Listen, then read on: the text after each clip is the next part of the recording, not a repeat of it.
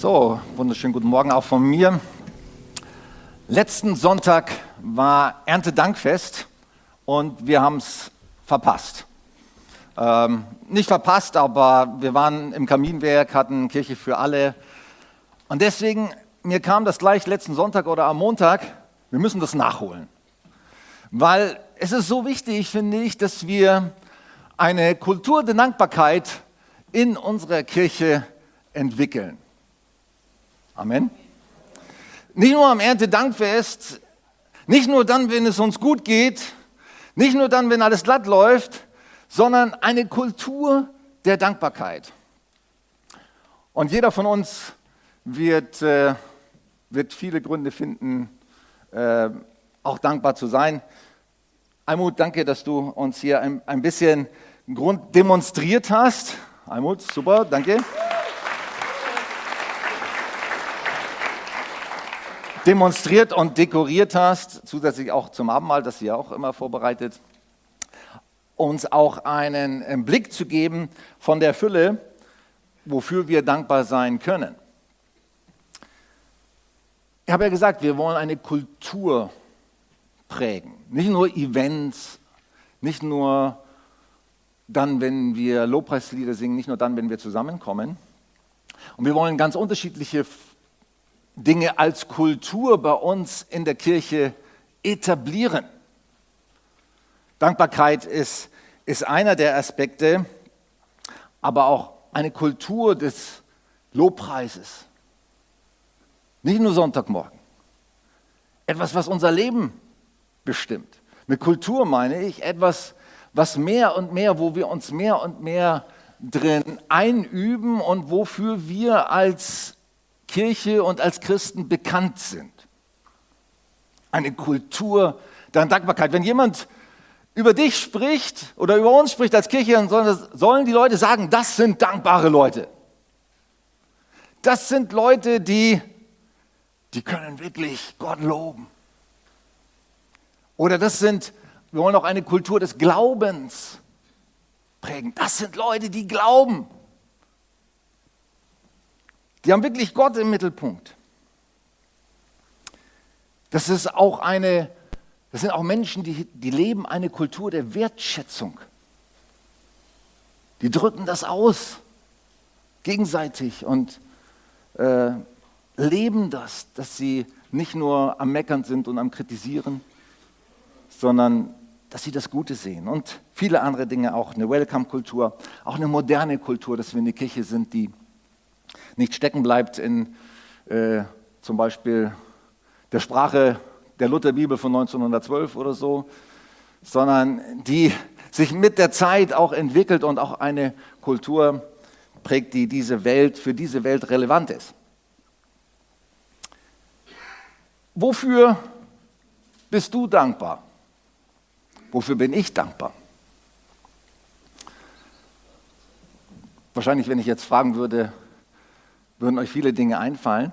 Geht es euch auch manchmal so, wenn man mal anfängt zu überlegen und zu danken, dann kommt man manchmal gar nicht, dann kann man, mag man manchmal gar nicht mehr aufhören, weil einem so viele Dinge einfallen. Ich bin in erster Linie dankbar für Jesus, für seine Gnade mit mir, für seine Treue zu mir, für die Freundschaft, für all das, was er mir schenkt. Dafür bin ich in erster Linie dankbar. Dann bin ich dankbar für meine Frau, dass sie an meiner Seite ist. Und für meine Familie. Ein Geschenk. Das ist nicht selbstverständlich. Für meine Freunde. Ich bin dankbar für, für euch alle hier. Und für diejenigen, die diese Kirche mitprägen und sich einsetzen, die das mitgestalten. Ich bin auch dankbar für, für viele Dinge im christlichen Bereich hier darüber hinaus. Ich war letzte Woche, vorletzte Woche auf einer Tagung, einer großen Pastorentagung des Bundes Freikirchlicher Pfingstgemeinden. 1700 Pastoren aus ganz Deutschland, Pastoren und Leiter. Und ich bin so dankbar für Kollegen. Ich bin so dankbar für eine Kultur, die da entwickelt und geprägt wird und für viel Inspiration, die ich da mitnehmen kann und dadurch bekomme. Aber auch nicht nur für meine Konfession oder meinen Bund, sondern auch darüber hinaus für, für viele Autoren im christlichen Bereich, für viele Prediger, für viele Kirchen, die so viel Inspiration geben. Wenn du mal so, und das machen bestimmt viele von euch auch im Internet, mal einen weiten Blick dafür bekommst, was Gott alles durch Menschen auf dieser Welt tut gerade. Es ist Hammer. Und ich bin so dankbar, wie Gott wirkt und wie er unterwegs ist und was alles geschieht in seinem Namen. Es ist super. Ich bin natürlich auch dankbar für, für die Versorgung Gottes, die hier dargestellt wird, für die Ernte, die wir haben, für das Land, in dem wir leben, für viele Dinge, die in anderen Ländern sehr schwierig sind, die wir hier haben können und für viele Kleinigkeiten überhaupt in meinem Alltag und in meinem Leben. Wie gesagt, ich könnte die Liste lange fortsetzen und du auch.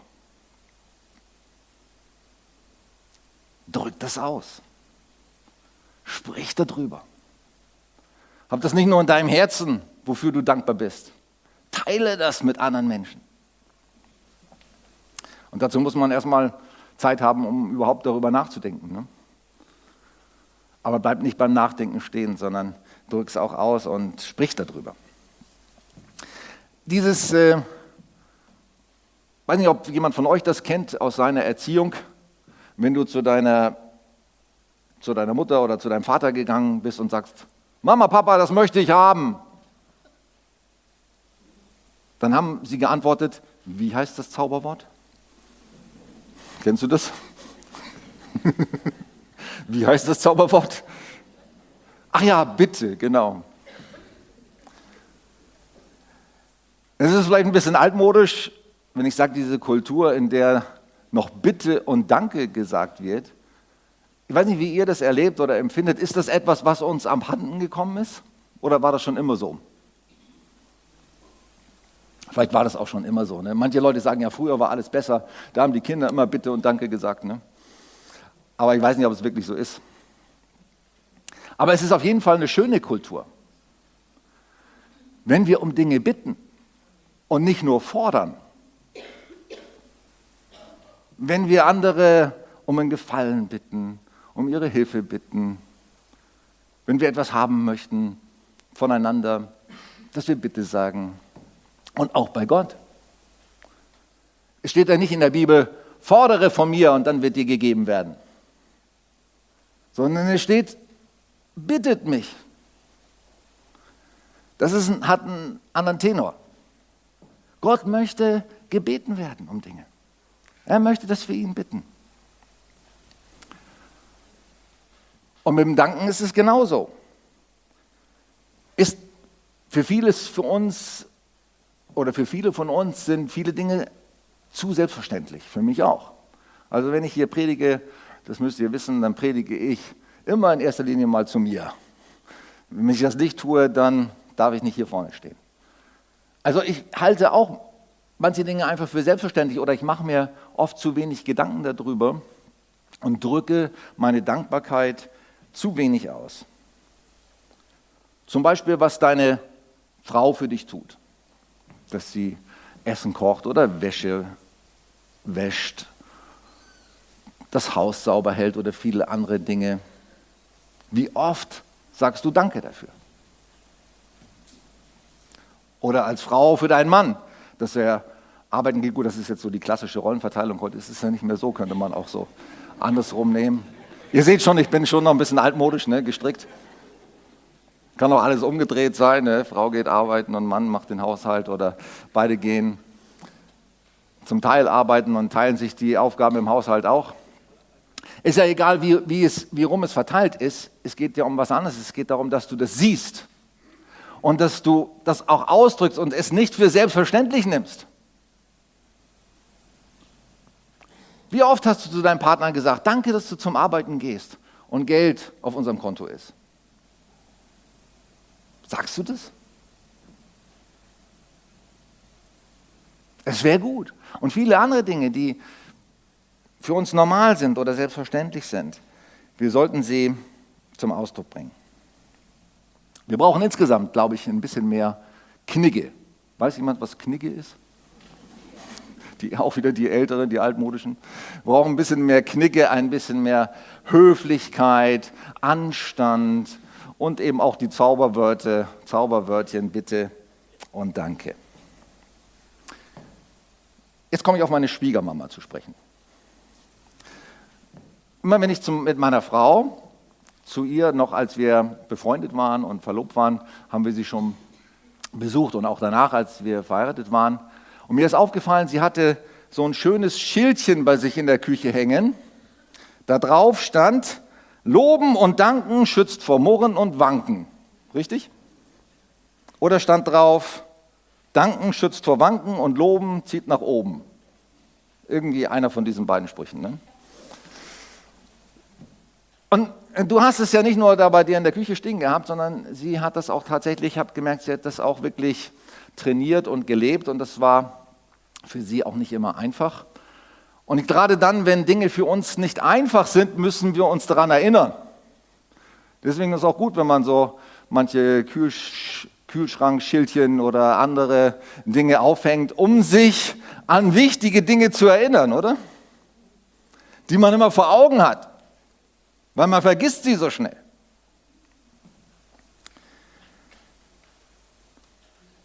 Murren war schon immer ein Problem. Das ist nichts Altmodisches oder nichts Modernes. Es wird viel gemurrt. Vor allem murren Menschen viel über Leitung. Also ich glaube, was ich so mitbekomme, am meisten wird über Politiker gemeckert.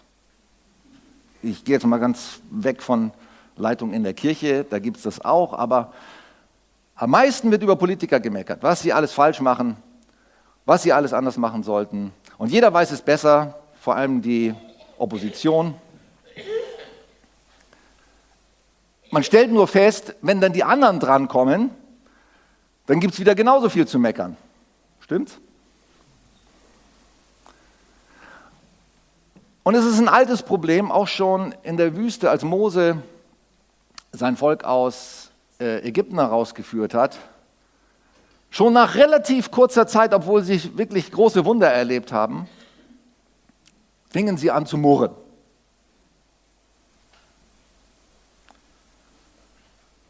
Loben und danken schützt vor Murren und Wanken.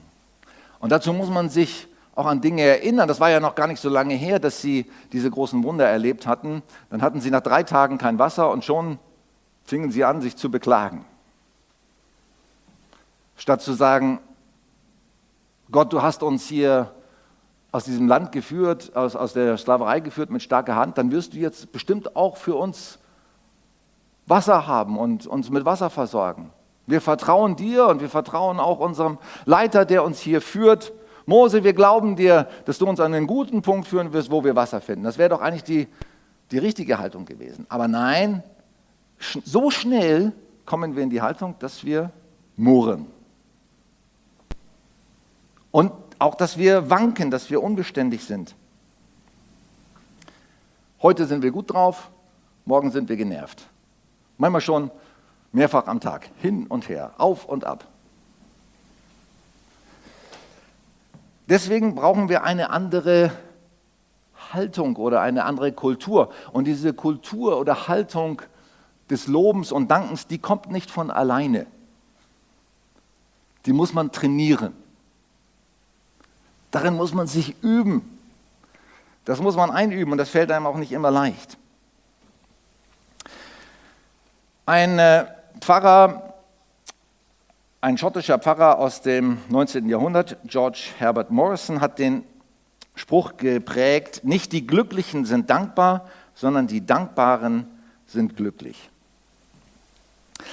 Also wenn die, wenn die Glücklichen, und ich sage jetzt mal, damit meine ich jetzt die, die Reichen und Schönen ne, dieser Welt, wenn die immer dankbar wären, dann wäre Hollywood das Paradies, oder? Aber wer von euch liest, jetzt könnt, dürft ihr euch outen beim Zahnarzt, diese Zeitschriften, ich weiß nicht, wie sie heißen, wo die ganzen Berichte über die Promis drinstehen? Keiner, doch einer.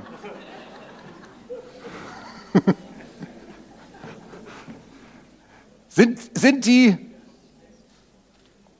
sind die Promis immer dankbar? Die Glücklichen, die Erfolg hatten im Leben, die oben aufschwimmen mit der Welle des Reichtums und äh, der Schönheit und, und immer in den Medien sind? Nein. Ich glaube, in dieser Szene gibt es noch mehr Gier und Missgunst und Streit als anderswo.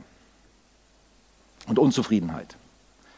Weil das Geheimnis ähm, des Glücklichseins liegt in, in der Reihenfolge. Eben nicht, dass ich erst dann dankbar bin, wenn ich Erfolg habe, wenn ich mir meine Wünsche erfüllen kann, wenn aus irgendwelchen unerfindlichen Gründen ich morgens glücklich aufwache, dass ich dann dankbar bin, sondern das Geheimnis liegt in der Reihenfolge. Ich entwickle eine Haltung der Dankbarkeit, unabhängig von den Umständen, und dann folgen die Gefühle, folgen die Gefühle hinterher. Hat das schon mal jemand erlebt, wenn du anfängst zu danken und zu loben, trotz schwieriger und komplizierter Umstände, dass sich deine Gefühle auch ändern? Dass du glücklicher wirst? Es ist so. Die Gefühle sollten nicht der Motor unseres Lebens sein, sollten nicht die Dinge sein, nach denen wir uns richten und die uns antreiben, sondern unsere Haltung und vor allem unsere Haltung Gott gegenüber. Jetzt kommt der zentrale Bibelvers für heute aus dem ersten Thessalonikerbrief, Kapitel 5, Vers 18. Dankt Gott ganz gleich, wie eure Lebensumstände auch sein mögen. All das erwartet von Gott von euch, weil ihr mit Jesus Christus verbunden seid. Dankt Gott ganz gleich, wie eure Lebensumstände auch sein mögen. Das ist wirklich schwer. Florenz und ich haben, haben uns gestern diesen einen Bericht auf Bibel TV angeschaut von einem Mann, der äh, plötzlich auf einen Schlag seine Frau verloren hat. Äh, innerhalb von zehn Tagen, nachdem sie die, die, Diagnose bekam, war sie tot. Er wurde entlassen, äh, war auch Pfarrer und wurde von seiner Kirche entlassen. Und ein Problem nach dem anderen. Sein Vater starb, glaube ich, noch. Und er selber hatte noch die ähm, Diagnose, dass er auch einen Tumor hatte. Da brach alles zusammen, so richtige Hiobsbotschaft. Und trotzdem hat er Frieden von Gott bekommen und hat in diesem Interview, wo er darüber gesprochen hat, dafür gedankt, wie Gott ihn durchgebracht hat durch diese Zeit. Wahnsinn. Hammer. Oder ich habe gehört von einem Mann vor kurzem, der hat seinen 18-jährigen Sohn in Stuttgart beerdigt und auf der Beerdigung hat er nicht sich beklagt, oder mit Gott gehadert, sondern er hat Gott gedankt dafür, dass er seinen Sohn 18 Jahre lang haben durfte. Was für eine Haltung. Kennt ihr den, äh, den Mann namens Horatius Spafford? Sagt, ihm, sagt dieser Name jemandem etwas? Der hat ein berühmtes Lied geschrieben, äh, Mir ist wohl in dem Herrn. Ein alter christlicher Klassiker, der beginnt mit der Strophe, wenn Frieden mit Gott meine Seele durchdringt und dann, mir ist wohl, mir ist wohl in dem Herrn. Das ist ein sehr Christuszentriertes Lied. In der zweiten Strophe geht es so weiter, wenn Satan mir nachstellt und Bange mir macht, so leuchtet dieses Wort mir als Stern. Mein Jesus hat alles für mich schon vollbracht. Ich bin rein durch das Blut meines Herrn. Es sind vier Strophen und jede Strophe ist sehr Christuszentriert sehr auf Jesus ausgerichtet. Aber interessant bei diesem, bei diesem Lied und bei diesem Mann sind seine Lebensumstände. Kurz bevor er das Lied geschrieben hat, hat er erstmal seinen Sohn bei dem großen Stadtbrand in Chicago, das war 1861, wo Tausende von Menschen gestorben sind und obdachlos wurden, ist sein Sohn gestorben. Zwei Jahre später fuhr seine Frau mit seinen vier Töchtern nach England und das Schiff sank und alle vier Töchter kamen ums Leben. Ihm blieb von seiner Familie nur seine Frau. Und dann dichtet dieser Mann dieses Lied. Mir ist wohl in dem Herrn. Und er ging mit seiner Frau nach Jerusalem und baute dort eine Suppenküche auf für Arme und Bedürftige und eine Arbeit, die bis heute existiert. Und er hat angefangen, sich äh, für Gott einzusetzen und ist nicht bitter geworden, sondern im Gegenteil, er hat äh, sich auf Jesus ausgerichtet, er hat sich auf Gott ausgerichtet in seinem ganzen Leid, in seinem ganzen Schmerz. Ich denke nicht, dass er das verdrängt hat, das ist auch völlig falsch, seinen Schmerz oder seine Trauer zu verdrängen, aber er hat in seinem Blick auf Gott diese Haltung wiedergefunden, dass er doch Gott dankbar sein kann, zum Beispiel für das, was Jesus ihm geschenkt hat. Und er wollte das mit anderen teilen. Man wird so schnell bitter. Kennt ihr bittere Menschen? Die Schweres erlebt haben und irgendwie nichts Schönes mehr finden am Leben, die zynisch geworden sind zum Beispiel?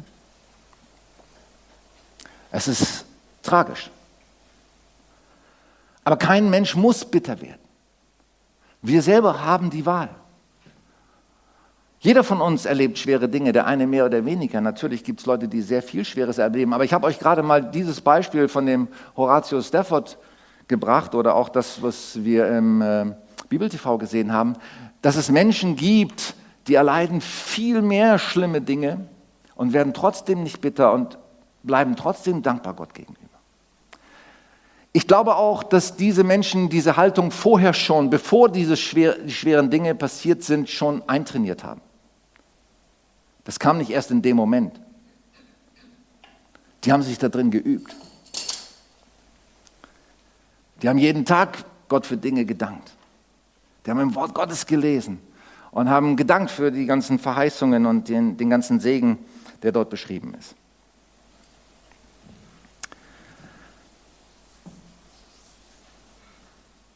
Es gibt ja so das Sprichwort oder die, die Lebensregel, dass man Menschen sagt, wenn du auf dein Leben schaust oder auf deine Umstände schaust, dann kannst du sagen, dein, dein Glas ist halb leer oder dein Glas ist halb voll.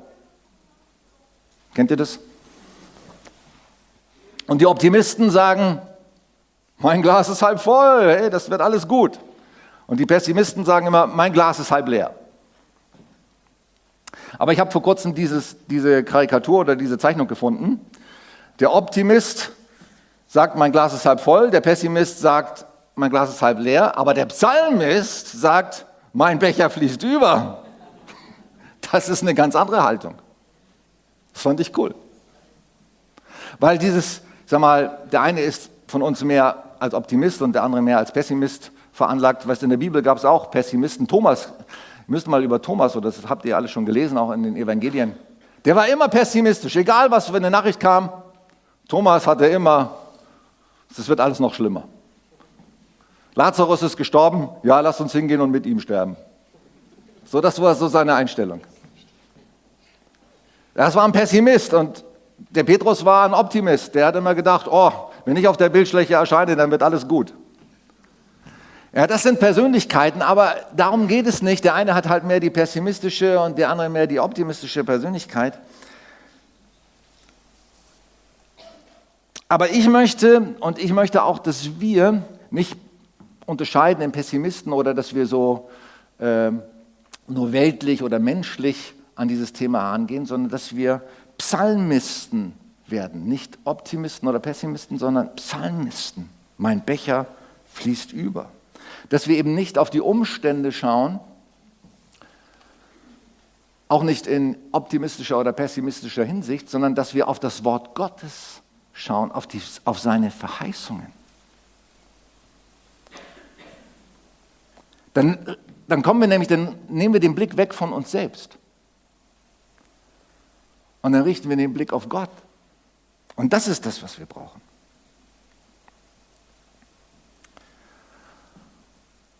Und ich erlebe das auch, dass wenn ich meinen Blick auf Gott richte, wenn ich ihm lobe, wenn ich ihm danke, dass anfängt der Heilige Geist in mir zu fließen. Du schenkst mir voll ein. Und der, dieser Vers kommt ja aus Psalm 23, kurz nach der Aussage, dass ähm, im Angesicht meiner Feinde sagt der Psalmist. Im Angesicht meiner Feinde schenkst du mir voll ein, mein Becher fließt über. Wir erleben Angriffe, wir erleben Feinde, wir erleben Umstände, jeder von uns, die schwierig sind. Der Unterschied macht unsere Haltung, der Unterschied macht unsere Kultur, die wir eingeübt und geprägt haben. Es gibt eine interessante Szene auch aus den Evangelien, wo Jesus zehn Menschen heilt. Zehn Aussätzige kommen zu ihm oder er begegnet zehn aussätzigen Menschen. Und er hat so Erbarmen mit diesen zehn Aussätzigen, wird beschrieben in Lukas 17, diese Geschichte, dass er alle heilt. Beziehungsweise er sagt, geht zu euren Priestern, also geht in eure Synagogen und zeigt euch ihnen. Und als sie auf dem Weg waren, diese zehn Menschen, werden alle geheilt, alle zehn. Aber nur einer von ihnen kommt zurück. Und Jesus wundert sich. Er sagt, habe ich nicht zehn geheilt? Wo sind denn die anderen neun? Also wenn wir, wenn wir Wunder erleben, wenn wir Gottes Güte erleben, wenn, wir, wenn er uns Gutes tut und danach sehnen wir uns ja und darum bitten wir auch, heißt es nicht, dass wir dadurch eine Haltung der Dankbarkeit bekommen. Nur einer kam zurück. Und für neun war das anscheinend selbstverständlich. Sie sind wieder zur Tagesordnung übergegangen. Ich kenne einen, auch einen Mann hier aus, aus Memmingen oder aus dieser Gegend, der wurde vor vielen Jahren durch Gebet auf einer christlichen Veranstaltung von Krebs geheilt. Aber er hat dann danach sein Leben, in seiner Verzweiflung hat er für sich beten lassen. Gott hat ihn berührt, Gott hat ihn geheilt, aber er, er hat nicht den Weg eingeschlagen, jetzt ihm sein Leben zu geben oder ihm zu danken oder ihn zu suchen, sondern es hat sein Leben so weitergeführt wie vorher. Das ist möglich. Gott tut nun nicht nur denen Gutes, die die richtige Haltung haben. Er liebt und segnet die Gerechten und die Ungerechten. Aber der Unterschied macht unsere Haltung, unsere Antwort. Ob wir zurückgehen zu Jesus und ob wir ihm nicht nur zurückgehen, sondern unser ganzes Leben geben und sagen, jetzt, weil du so gut zu mir bist, will ich dir danken und mein Leben soll ein Ausdruck meiner Dankbarkeit sein. Dazu müssen wir uns entscheiden, und zwar jeden Tag und immer wieder neu. Noch ein Vers aus dem Psalm.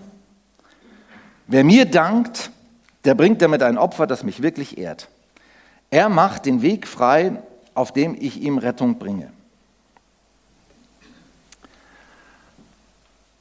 In der Bibel wird oft von einem Opfer der Dankbarkeit gesprochen, ein Dankopfer. Menschen gingen auch in den Tempel und haben nicht nur Sündopfer gebracht, wenn sie gesündigt hatten, sondern sie haben auch Dankopfer gebracht. Ein Opfer ist auch etwas, was einem nicht leicht fällt, unbedingt. Wo ich etwas tue, wo ich mich vielleicht überwinden muss.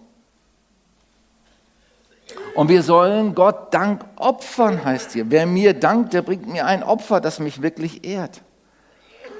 Und dann gibt es eine Zusage und eine Verheißung dazu. Er macht den Weg frei, auf dem ich ihm Rettung bringe.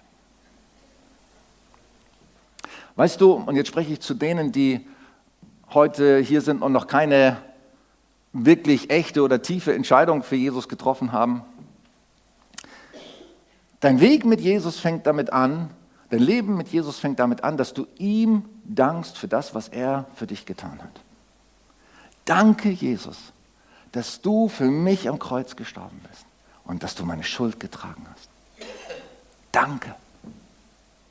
So beginnt das Leben mit Jesus. Das ist die Bekehrung. Ich danke Gott für das, was er für mich getan hat. Ich verspreche ihm nicht erst, ich mache das, dies oder jenes für dich, oder ich bitte ihn auch nicht erst um alle möglichen Dinge. Als erstes danke ich ihm und sage, danke für das, für deine Liebe, für das, was du für mich getan hast und wer du für mich bist. Danke. So bekehren wir uns. Und dann aus, aus dieser Dankbarkeit, aus diesem, aus diesem Blick auf ihn und, und aus dem Blick auf Gott für dem, was er für uns tut, verändert sich unser Leben, dann reagieren wir anders. Aus Dankbarkeit leben wir ein anderes Leben. Das ist die richtige Reihenfolge. Und wenn du dich heute entscheiden möchtest und wenn du einen Weg bahnen möchtest, dass Gott in deinem Zug, in deinem Leben zum Zug kommt, dann dank ihm heute für das, was er am Kreuz für dich getan hat. Kannst es nachher tun? Wir haben ja Abendmahl jetzt gleich im Anschluss an die Predigt. Ist jeder eingeladen, wenn wir, wir werden dann in eine Zeit des Lobpreises gehen und wir werden nacheinander hier vorgehen, werden das Brot nehmen und den Traubensaft. Und während du das nimmst, und wenn du das noch nie getan hast, dann entscheide dich und sag, danke Jesus, blick, schau, nimm das, nimm das Brot, nimm, nimm den, den Wein oder Traubensaft und Sag, schau aufs Kreuz, auf das Kleine oder auf das Große und sag, danke Jesus für das, was du für mich am Kreuz getan hast. Und ich sage dir, wenn du das von Herzen tust, Gott wird einen Weg bahnen für dich. Einen Weg. Und du wirst staunen über all die Dinge, die dann dem folgen werden. Bevor wir das tun, möchte ich noch einen Psalm mit euch zusammen sprechen oder beten dem Psalm 136. Der Psalm 136 fängt auch an mit Danket dem Herrn, denn er ist gut. Also es ist genau das, was wir auch in dem ersten Lobpreislied, ich nehme jetzt mal ein Mikrofon hier, äh, in dem ersten Lobpreislied gesungen haben. Und in diesem Psalm kommt 26 Mal vor, seine Gnade hört niemals auf. Es ist wie so ein äh, wie ein Chorus, der nach jedem Vers wieder neu erwähnt wird. Danke dem Herrn, denn er ist gut, seine Gnade hört niemals auf. Danke dem Herrn, dem Gott über alle Götter, seine Gnade hört niemals auf und so weiter und so fort. Das wird dann 26 Mal gemacht.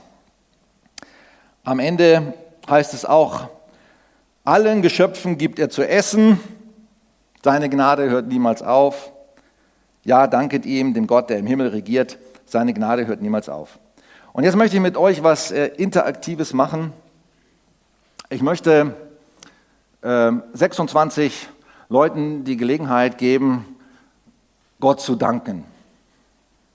Und dann, wenn jemand Gott dankt, sagen wir alle miteinander, seine Gnade hört niemals auf. Wer möchte den Anfang machen? Alexandra. Ich war jetzt gerade damit beschäftigt. du warst gerade beschäftigt. Okay. Sonja. Jesus, ich danke dir, dass du am Kreuz für mich gestorben bist und mich angenommen hast, so wie ich war. Seine Gnade hört niemals auf. Halleluja. Danke, Jesus, dass du jeden Tag da bist für mich, für uns alle, dass du uns so lieb hast. Danke. Seine Gnade hört niemals auf. Danke, Jesus, für unsere Gemeinde und ich danke auch für unsere große Familie. Seine Gnade hört niemals auf.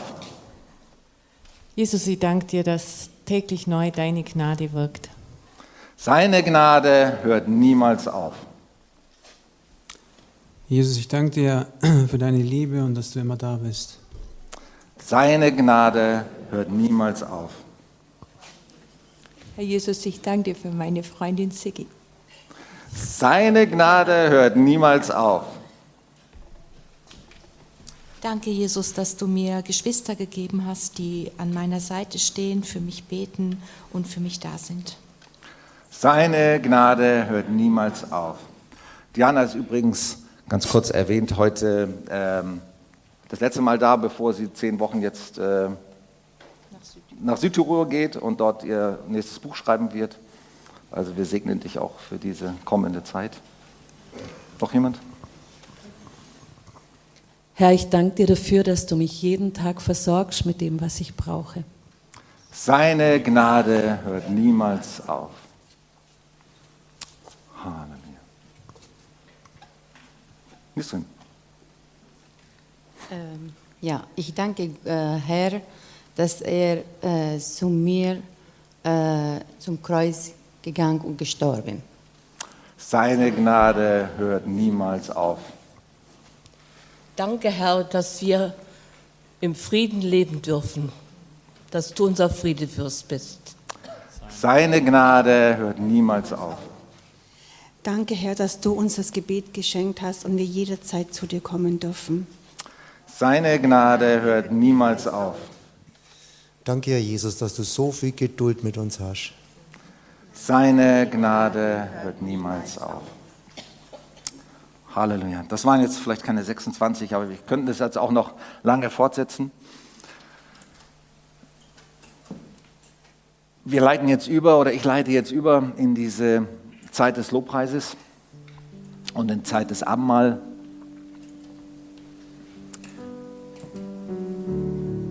Ich danke dir, Herr, dass wir so viel Grund haben zu danken. Aber leider vergesse ich das selber viel zu oft. Leider schaue ich auch viel zu oft nur auf Umstände und nicht in den Umständen auf dich.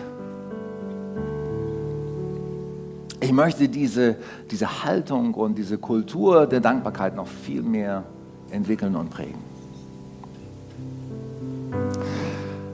Danke, dass du uns einen Weg bahnst, jedem Einzelnen von uns und auch uns als Kirche, wenn wir diese Kultur und Haltung der Dankbarkeit entwickeln. Du wirst es tun, weil ich habe dich als jemanden erlebt und kenne dich als jemanden, der zu seinem Wort steht. Und du wirst dein Wort halten. Wenn wir dir danken, wenn wir dich loben, unabhängig von unseren Lebensumständen, dann werden wir zu glücklichen Menschen. Dann veränderst du unsere Umstände. Dann veränderst du vor allem erstmal unser Innerstes, unseren Blick. Du veränderst unseren Charakter, du formst uns, du, du machst uns zu Menschen, wo andere dann auf uns schauen und sagen, wie, wie kann der so dankbar sein oder wie kann der so glücklich und zufrieden sein, trotzdem sein Leben so schwierig ist oder er so schwierige Dinge erlebt. Und ich segne heute hier jeden Einzelnen in, in, diesem, in dieser Kirche, jeden einzelnen Besucher, dass du uns hilfst, diese Haltung und Kultur der Dankbarkeit zu entwickeln und dass wir das trainieren, uns darin üben. Bewahre uns auch bitte davor, dass wir nicht bitter werden, dass wir nicht zynisch werden, dass wir aufhören, ständig zu meckern und uns zu beklagen und dass wir mehr zu, zu beständigen Persönlichkeiten werden.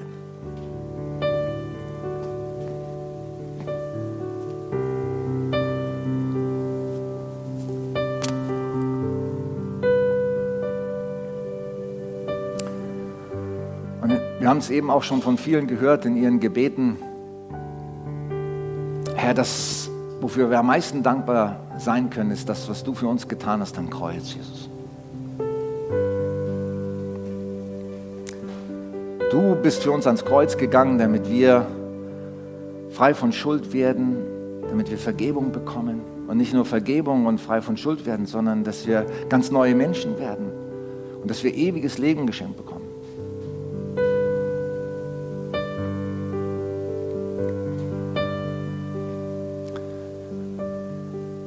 Danke, dass der Weg frei ist, der Vorhang zerrissen ist. Danke, dass hier heute niemand rausgehen muss aus diesem Saal, der äh, mit schlechtem Gewissen oder mit irgendeiner Form von Anklage, weil du sprichst uns frei. Wenn wir zu dir kommen, wenn wir unsere Schuld ans Kreuz bringen, dann sprichst du uns frei. Und jeder von uns soll hier heute raus schweben im Geist weil du unser Gewissen befreist von jeder Last.